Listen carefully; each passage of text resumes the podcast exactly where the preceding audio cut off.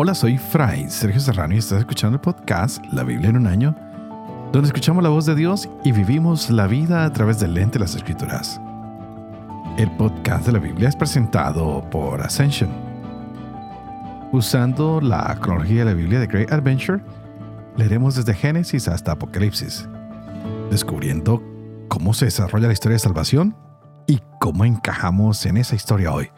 Wow, parece mentiras, pero estamos llegando a una parte muy significativa que traíamos nosotros, que es la revuelta macabea, un tiempo interesantísimo, uno de los más largos, estamos desde el capítulo o desde el día 282 hasta hoy, el día 312. Grandes experiencias hemos tenido y nos acercamos pronto al final. Tendremos ahora el Evangelio de Lucas por un par de días, del 313 al 321, y de aquí en adelante tendremos el periodo que se llama la Iglesia del 322 al 365, el más largo de todos, donde estaremos concentrados bastante en todo lo que es el Nuevo Testamento, cartas, Apocalipsis, Hechos de los Apóstoles. ¡Wow! Fascinante. Pero hoy quisiera mirar la conclusión con que ah, clausura el libro La Sabiduría.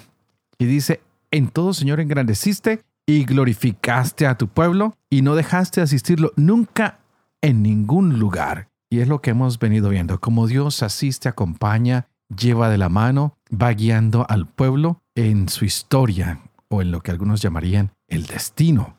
Y el mensaje central es que hace más de dos mil años, más de cuatro mil años, el Señor nos iba guiando con su sabiduría. Y Él nos seguirá guiando hoy, mañana y siempre, porque es un Dios que se ha querido quedar con nosotros. También veremos el libro de Macabeos, que termina con estos hombres que vuelven a leer las palabras de la ley de los profetas y de esa manera se reaniman, recobran su entusiasmo y van haciendo una colección de todas estas memorias de victorias que han obtenido porque Dios siempre ha estado con ellos y los ha llevado de la mano. Gran final para este periodo de los macabeos. No sé si ustedes lo han disfrutado, pero para mí ha sido maravilloso. Momentos muy difíciles para el pueblo, momentos muy difíciles para toda la familia macabea, para el pueblo, pero en todos momentos hemos visto a Dios actuando para proteger la ley, el templo y el pueblo escogido. No te olvides que tú también eres parte de ese pueblo escogido. Llegamos a la conclusión de este periodo leyendo hoy el segundo libro de Macabeos, capítulo 15. Estaremos leyendo Sabiduría, capítulo 19 y tendremos Proverbios capítulo 25, versos 21 al 23.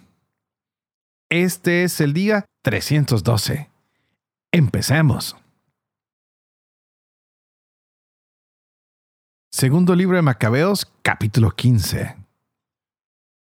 Supo Nicanor que los hombres de Judá se hallaban en la región de Samaria y decidió atacarlos sin riesgo en el día de descanso. Los judíos que lo acompañaban a la fuerza le dijeron, No mates así de modo tan salvaje y bárbaro. Respeta y honra más bien el día que, con preferencia, ha sido santificado por aquel que todo lo ve. Aquel hombre tres veces malvado preguntó si en el cielo había un soberano que hubiera prescrito celebrar el día del sábado. Ellos le replicaron, es el mismo Señor que vive como soberano en el cielo, el que mandó observar el día séptimo. Entonces el otro dijo, también yo soy soberano en la tierra, el que ordena tomar las armas y prestar servicio al rey. Sin embargo, no pudo realizar su malvado designio.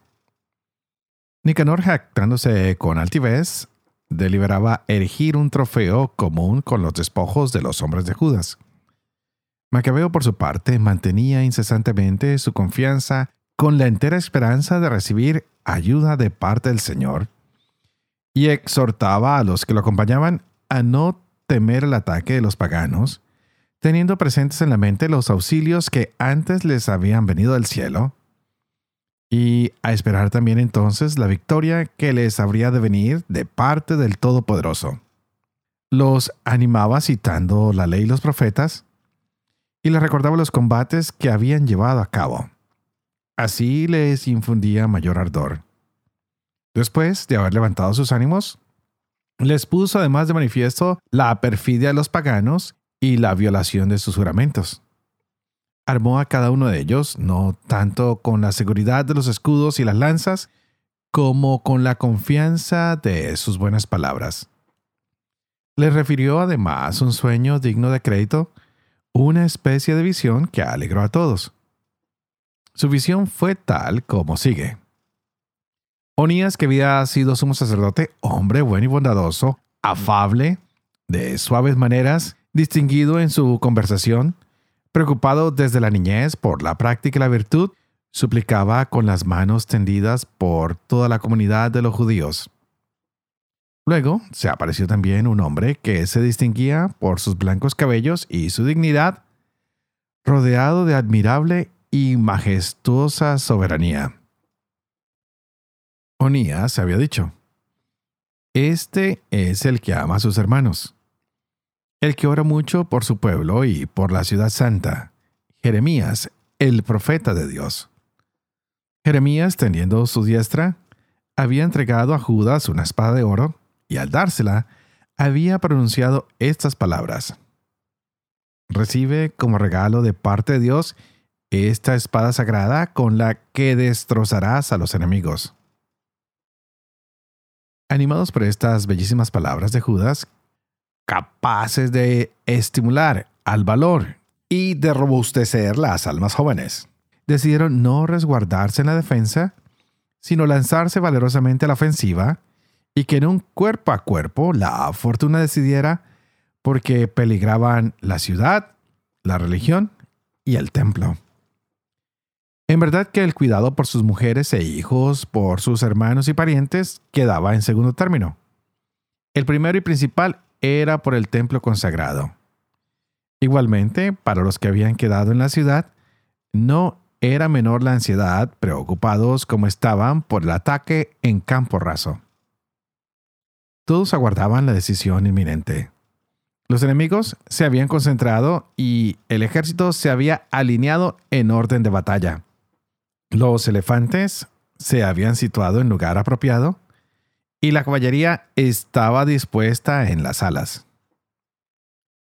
Entonces Macabeo, al observar la presencia de las tropas, la variedad de las armas preparadas y el fiero aspecto de los elefantes, extendió las manos al cielo e invocó al Señor que hace prodigios, pues bien sabía que no por medio de las armas, sino según su decisión, concede Él la victoria a los que la merecen.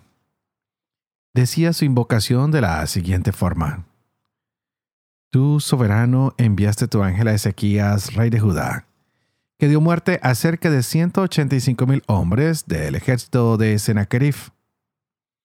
Ahora también, Señor de los cielos, envía un ángel bueno delante de nosotros, para infundir el temor y el espanto que el poder de tu brazo hiera a los que han venido blasfemando a atacar a tu pueblo santo. Así terminó sus palabras.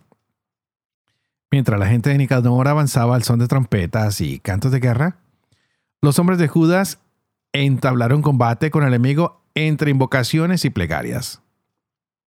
Luchando con las manos, pero orando a Dios en su corazón, abatieron a no menos de 35 mil hombres regocijándose mucho por la manifestación de Dios.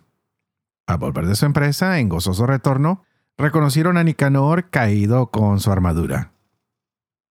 Entre clamores y tumulto, bendecían al Señor en su lengua patria.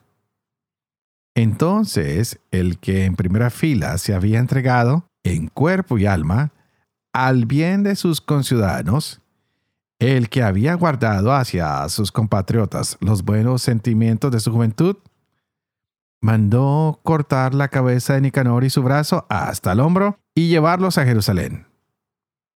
Llegado allí, convocó a sus compatriotas, puso a los sacerdotes ante el altar y mandó buscar a los de la ciudadela les mostró la cabeza del abominable Nicanor y la mano que aquel infame había tendido insolentemente hacia la santa casa del Todopoderoso.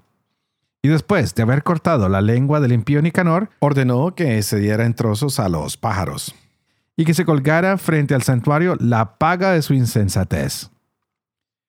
Todos entonces levantaron hacia el cielo sus bendiciones en honor del Señor que se les había manifestado, diciendo, Bendito el que ha conservado puro su lugar santo.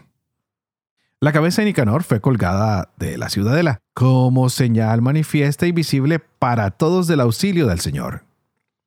Decretaron todos, por público edicto, no dejar pasar aquel día sin solemnizarlo y celebrarlo el día 13 del duodécimo mes llamado Adar en arameo, la víspera del día de Mardoqueo.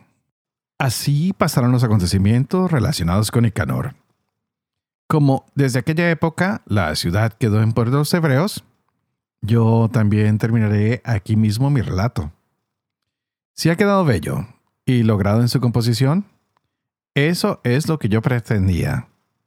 Si imperfecto y mediocre, he hecho cuanto me era posible.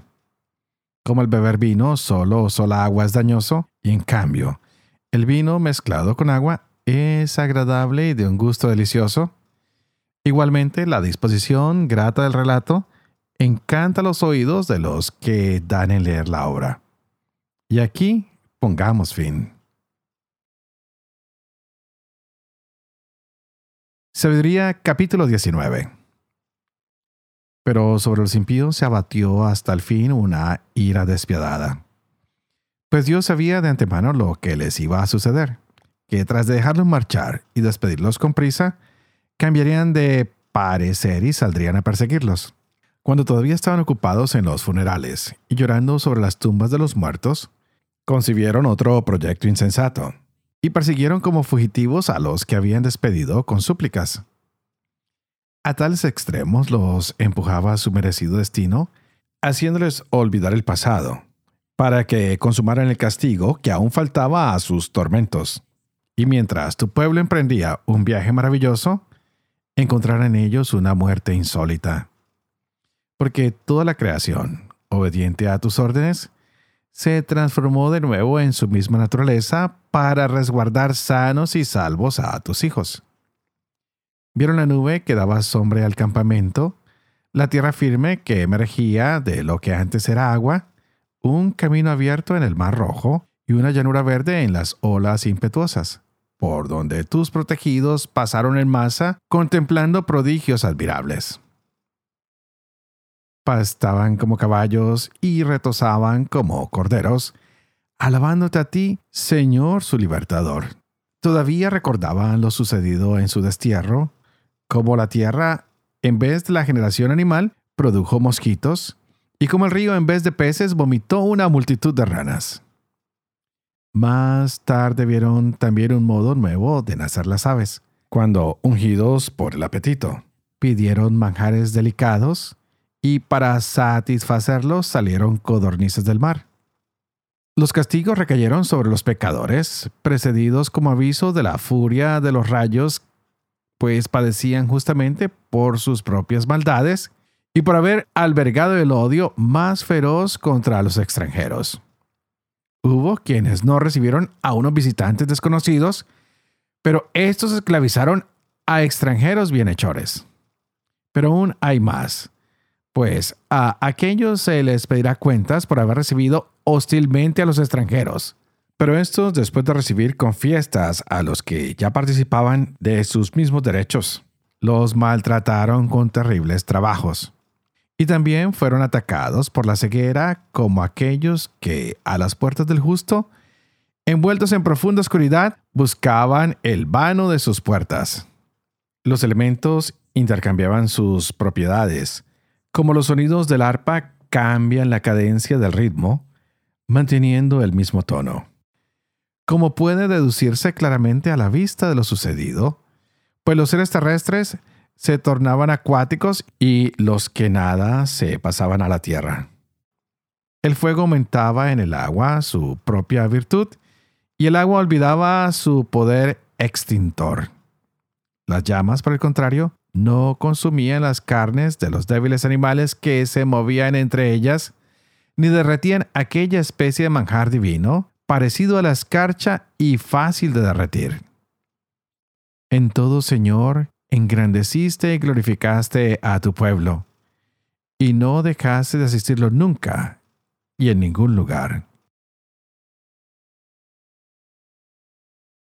Proverbios capítulo 25, versos 21 al 23. Si tu enemigo tiene hambre, dale de comer. Si tiene sed, dale de beber. Así lo pondrás colorado y Yahvé te recompensará. El viento del norte trae la lluvia. Lengua embustera, rostros airados. Padre de amor y misericordia, tú que haces elocuente la lengua de los niños, educa también la mía. Infunde en mis labios la gracia de tu bendición, Padre, Hijo y Espíritu Santo. Y a ti te invito para que juntos le pidamos hoy al Señor que abra nuestra mente y nuestro corazón para que nos gocemos de esta hermosa palabra que el Señor nos ha regalado el día de hoy. ¡Wow! Y llegamos al final de dos libros hermosos y llegamos al final de este tiempo de la revuelta macabea y hemos visto de cuántas maneras el Señor ha exaltado y glorificado a su pueblo, que nunca lo ha olvidado, sino que siempre los asiste. Está escrito aquí mismo en el libro la sabiduría y lo hemos notado una y otra vez, una y otra vez, una y otra vez. Y hemos visto el relato del paso por el Mar Rojo, cuántas veces es recordado en las lecturas que hemos tenido hasta el día de hoy y las que seguiremos teniendo. Y tenemos este final de sabiduría que es un poco como apocalíptico y habla del castigo que los egipcios han sufrido con la última plaga.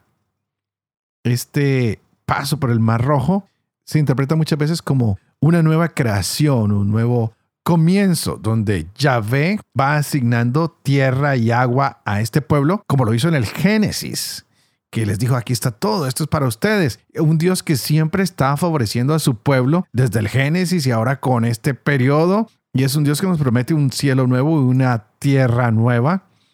Y podemos recordar que siempre Dios está abriendo puertas para nosotros. Y aunque nosotros las cerremos, Él nos abre otra puerta y nos da otra vez oportunidades y nos da capacidad de recobrarnos y rehacernos con su santísima ayuda.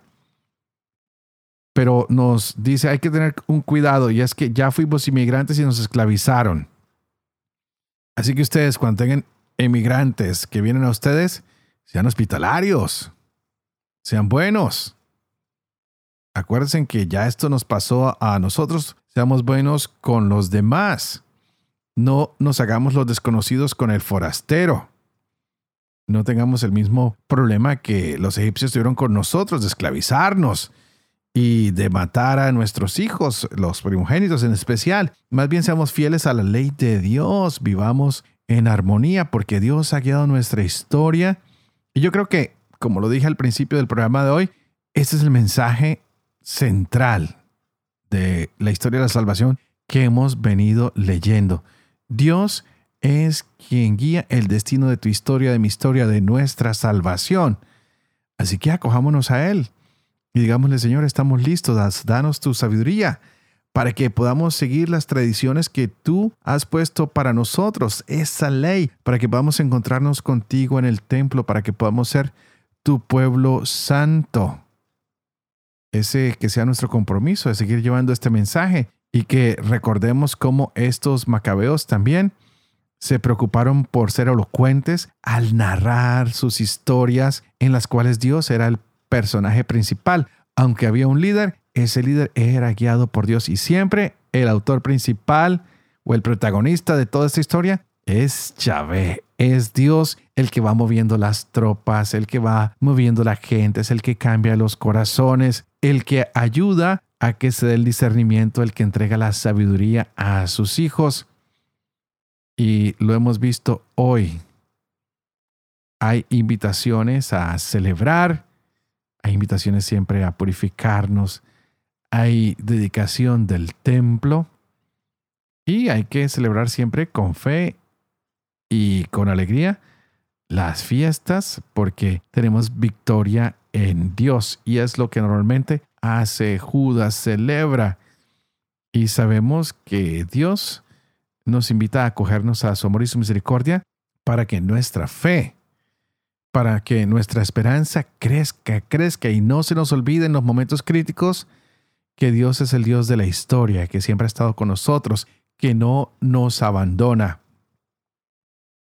Pidámosle hoy al Señor que nuestra fe cada día sea más grande, que nuestra esperanza nos llene de alegría y de fortaleza para afrontar los momentos críticos, pero que también cuando tengamos victoria, no nos olvidemos que todas las victorias vienen de este Dios que es bueno y maravilloso.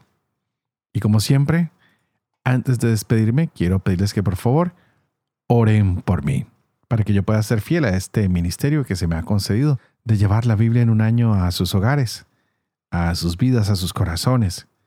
Piden por favor para que yo pueda ser fiel a este mensaje, para que lo pueda leer, compartir con una fe profunda y con una esperanza en el Señor, para que pueda enseñar siempre la verdad y sobre todo para que yo pueda cumplir lo que he enseñado. Y que la misión de Dios Todopoderoso, que es Padre, Hijo y Espíritu Santo, descienda sobre cada uno de ustedes y los acompañe siempre. Que Dios los bendiga.